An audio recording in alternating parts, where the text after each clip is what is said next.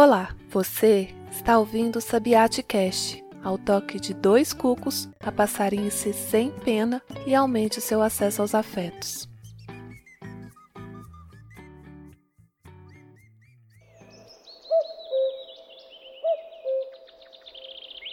Natureza. O meu lar é um apartamento, sem varanda ou área externa. Por fora, só concreto, são quatro janelas grandes, quatro grades abauladas, deixam largos os beirais. Cada beiral é um jardim, visto de fora ou de dentro, daquele segundo andar. E é do jardim ajanelado que vejo o céu estrelado, lua cheia alaranjada deitada por detrás da serra, chuva inclinada e de beiras sempre visito os jardins para regar e hidratar. À direita, avista uma mata salpicada de lindas cores. Diversas são as formas das cores e das flores, que tingem o verde das folhas, preservadas de vida e beleza. Acácias, ipês, flamboyant, castanheiras, quaresmeiras, pássaros, borboletas, grilos, abelhas, moscas, libélulas. Toda vida que respira. Eu, você e nós somos todos natureza.